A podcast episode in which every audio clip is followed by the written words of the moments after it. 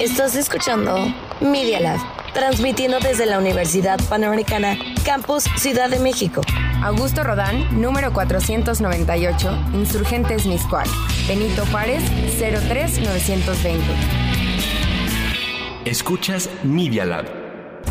Los hechos, comentarios y opiniones expresadas en este sitio y programas son responsabilidad de quienes lo emiten. Y no reflejan en ninguna circunstancia el punto de vista de la Universidad Panamericana. De sus autoridades y o representantes legales.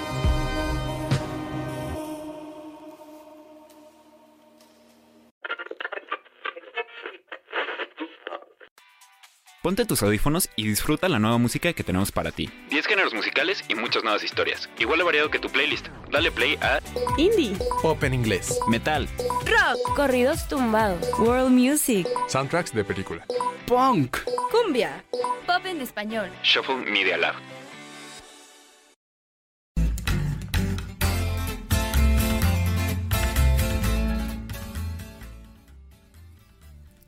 Hola y bienvenidos otra vez a Shuffle Media Lab. Qué fuerte, hermanas. Ah, porque por primera vez en 84 años estoy grabando en vivo. La verdad es que por eso se retrasó un poquito el programa porque hace mucho no tenía que hacer esto. La verdad me acostumbré y me va a costar yo creo. Porque yo ya estaba pues acostumbrada desde, desde que empezó el semestre a grabarlo porque como estoy haciendo otras cosas y así, ah, ella el chisme, ah, pues, pues sí lo grababa los lunes y creo que voy a seguir haciendo eso, pero por cuestiones de la vida pues no pude el lunes y pude el día y a la hora que, que hay shuffle, entonces aquí estoy. Y a lo mejor sí ya voy a poder, pero quién sabe, vemos. ¿Qué onda, hermanas? Ah, ¿Cómo están? Pues yo la verdad feliz de estar en Shuffle Media Lab. Em, ya saben que hay de lunes a viernes. Hoy es miércoles 9 de la mañana y aquí estamos. Y hay a las 9 de la mañana de mañana también. Y también el jueves y también el viernes. Así nomás. Así nomás. Pero bueno. em, hoy estamos yo creo que todos como que en el modo de puente, ¿no? Yo sí estoy. La neta, porque ya me voy a ir. Eh, Y ya, pues ya urge una escapadita de la ciudad, hermanas, honestamente. Pero, pues, a lo que me refiero es que el puente es gracias a la independencia, ¿no? De que, patria, viva México. Uh. Pues sí, y todo esto tiene mucho que ver pues con los géneros musicales mexicanos, ¿no? O sea, creo que es más la revolución la que propaga pues la, los géneros folclóricos mexicanos, pero la independencia pues es un motivo para recordar que no nos dejamos, que somos personas que ideamos cosas para salir adelante. Ah, y la música es una de ellas, yo siento. Y los corridos tumbados, pues justo, de hecho, el festival Arre fue el fin de semana y estuvo de más. Muy padre, muy padre, la verdad. Tocaron artistas mega importantes en el género regional mexicano, de que tumbado, corridos, banda incluso. Em, fueron artistas, artistas como La Arrolladora, em, marca registrada, marca MP. Si les gusta eh, todo esto, pues van a entender más o menos de qué, qué onda. Este, marca registrada, marca MP.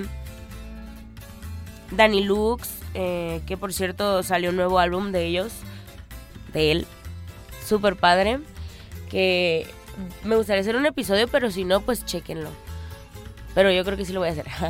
pero bueno, em, y obviamente headliners de que, bueno, Fuerza Régida y headliners como Natanael Cano y Peso Pluma. Qué fuerte. Y ese sería todo un tema porque quisiera hablar acerca de las implicaciones que tiene como, pues ser del norte realmente y ver todo esto que esté sucediendo aquí en la capital de México cuando muy pocas veces antes de Peso Pluma, seamos honestos, habíamos escuchado que viniera la arrolladora, bueno, tal vez, pero Fuerza Regida, de hecho dijeron que era su primera vez en Ciudad de México. Creo que también de marca registrada, no lo sé, pero supongo. Eh, son cosas así que me ponen a pensar. En perspectiva todo, honestamente. Pero, bueno, ese es otro tema para otro episodio. Yo creo que el que sigue. Pero hoy quiero hablar de cómo andamos patrios, cómo andamos recordando nuestras raíces. Qué mejor que recordar la raíz del corrido tumbado con el rey del corrido, el genio del corrido. Una persona que yo creo que revolucionó también la industria musical mexicana hasta la fecha. Que murió muy joven. Creo que ya saben de quién estoy hablando. Y estoy hablando de Chalino Sánchez uno de los padres y pioneros del corrido tumbado, más allá de inventarlo, más allá de crear el sonido, sino de inspirarlo. Y pues es corrido, solo no es tumbado. Entonces pues algo debe haber ahí, ¿no? Luego también voy a hacer un episodio del gangster rap, porque también se inspira. Y me encanta el gangster rap. Y quiero... ah, bueno, hoy voy a hablar de Chalino. Sí, ese es el tema de hoy, hermanas. Viva, viva. Viva México, viva Chalino.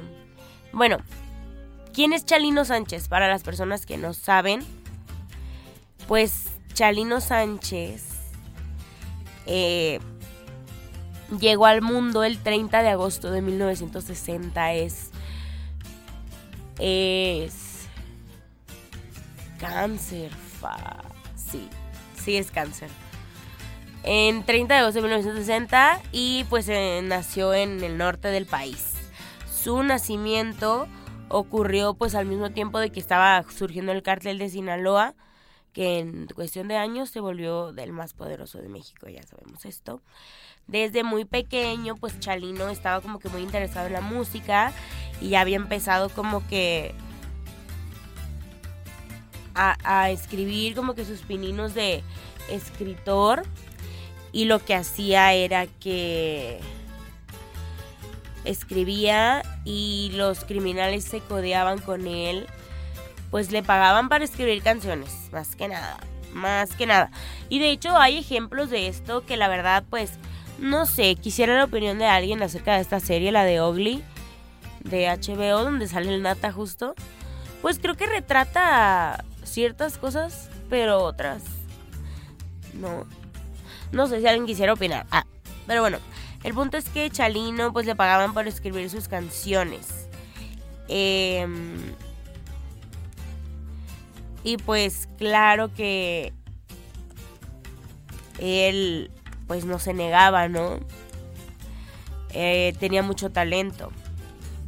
Su nombre real es Rosalino Sánchez Félix y nació en el Guayabo, en el rancho del Guayabo. Es bien chistoso porque hay una cantina que se llama así Culiacán. Pero bueno, eh, cuando nació, este, pues su familia experimentó situaciones difíciles debido a la pobreza y esto empeora cuando su papá fallece, cuando él apenas tenía 6. Y en 1977, cuando él apenas tenía 17, este su, su mamá eh, emigró a Estados Unidos de forma indocumentada. Que esto lo logró con la ayuda de un pollero, que si no saben qué es un pollero, es una persona que pasa gente del otro lado, bueno, a Estados Unidos, como de la frontera a Estados Unidos los cruzan, pero en carros de dudosa procedencia, em, en un camión, de forma ilegal.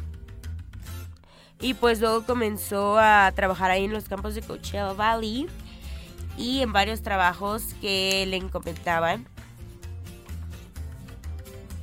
Y luego, este,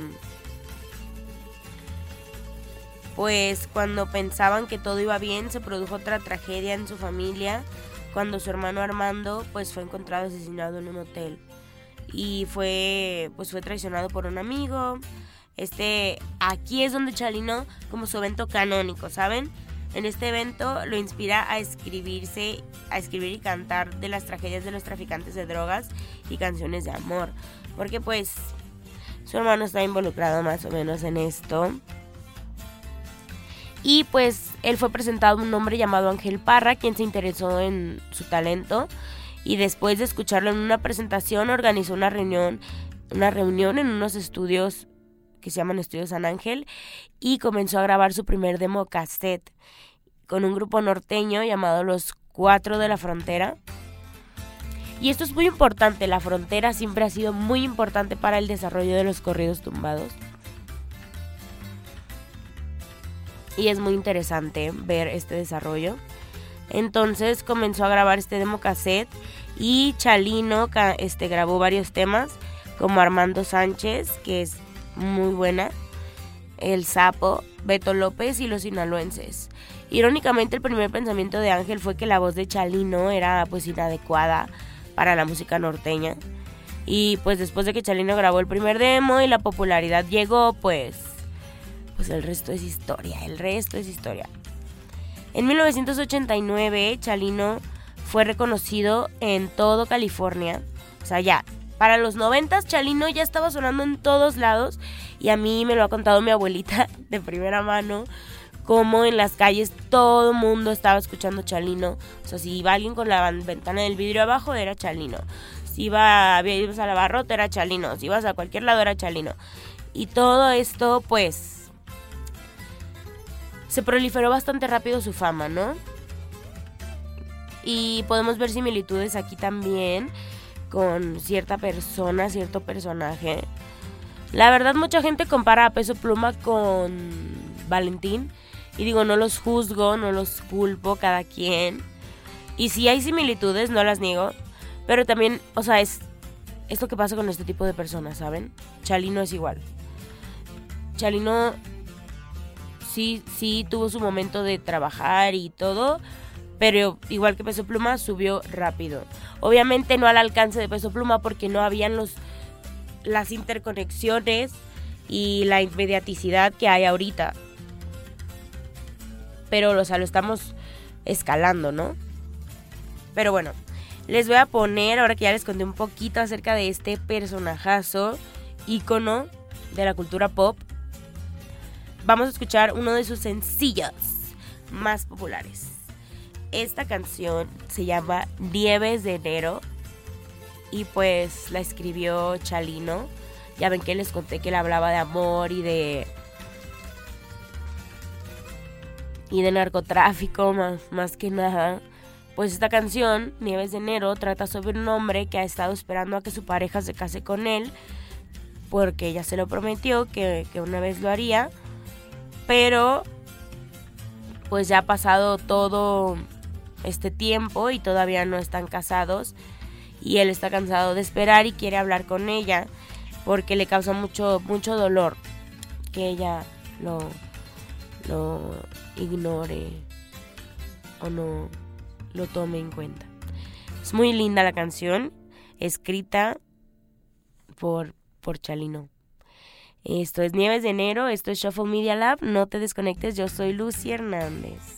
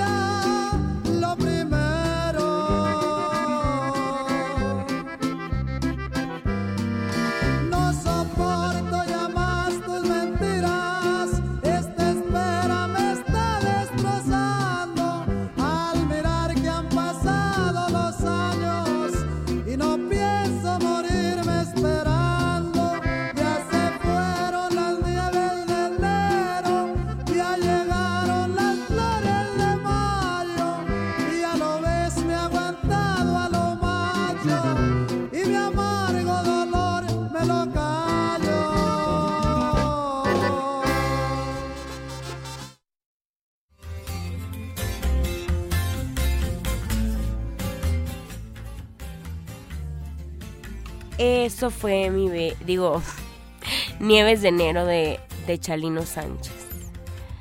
Fuerte, ¿no? Fuerte. Se siente.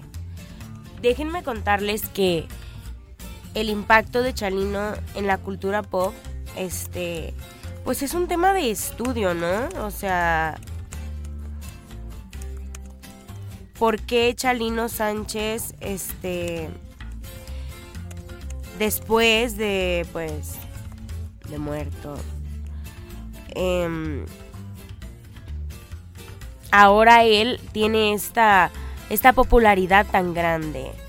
Este, si hace más de 30 años falleció. Es algo que, que- que, pues me gustaría compartir y estudiar con alguien, por si se animan. Pero bueno, continuando con la historia de Chalino, quiero contarte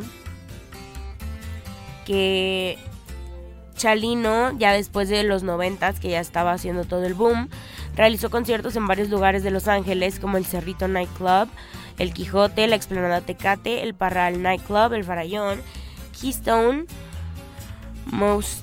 Ford y Noches de Taconazo. Colaboró con varias bandas y formó Los Amables del Norte, con la cual produjo algunas canciones. Firmó con muchos sellos discográficos como Linda Discos, Cindas Acuario y fue una de las disqueras más importantes.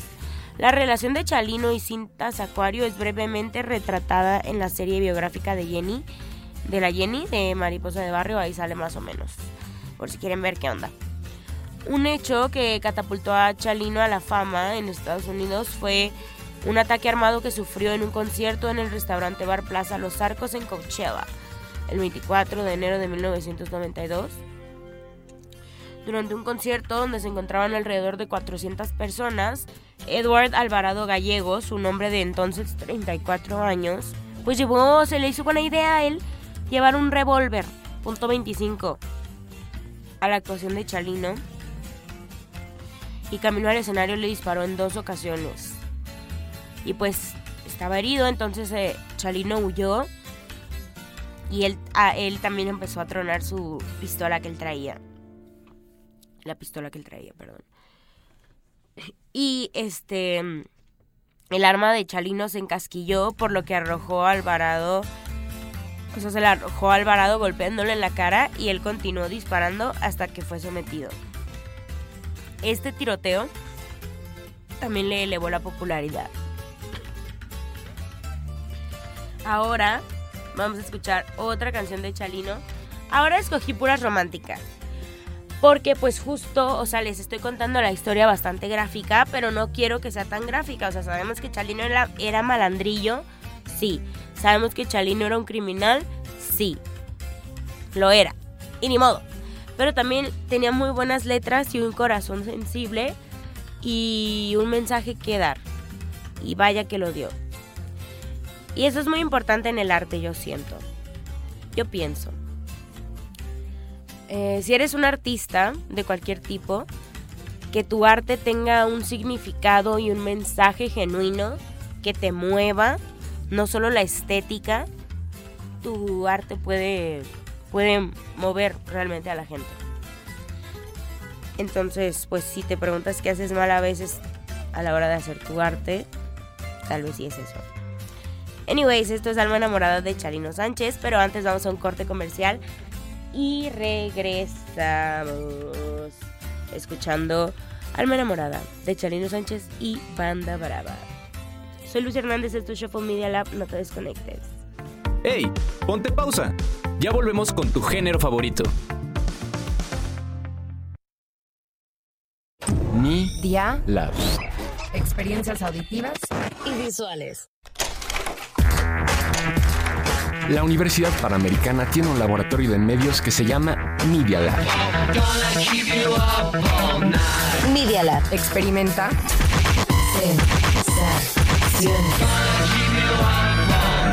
Sensaciones. auditivas.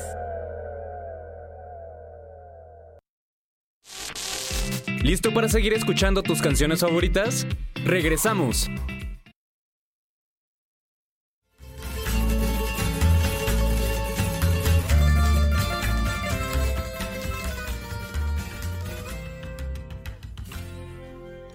Y ya regresamos. Ahora, eh, pues te, iba, te voy a poner alma enamorada. Y pues, sí, eso era todo lo que quería decir. Seguimos escuchando Shuffle Media Lab. No te desconectes.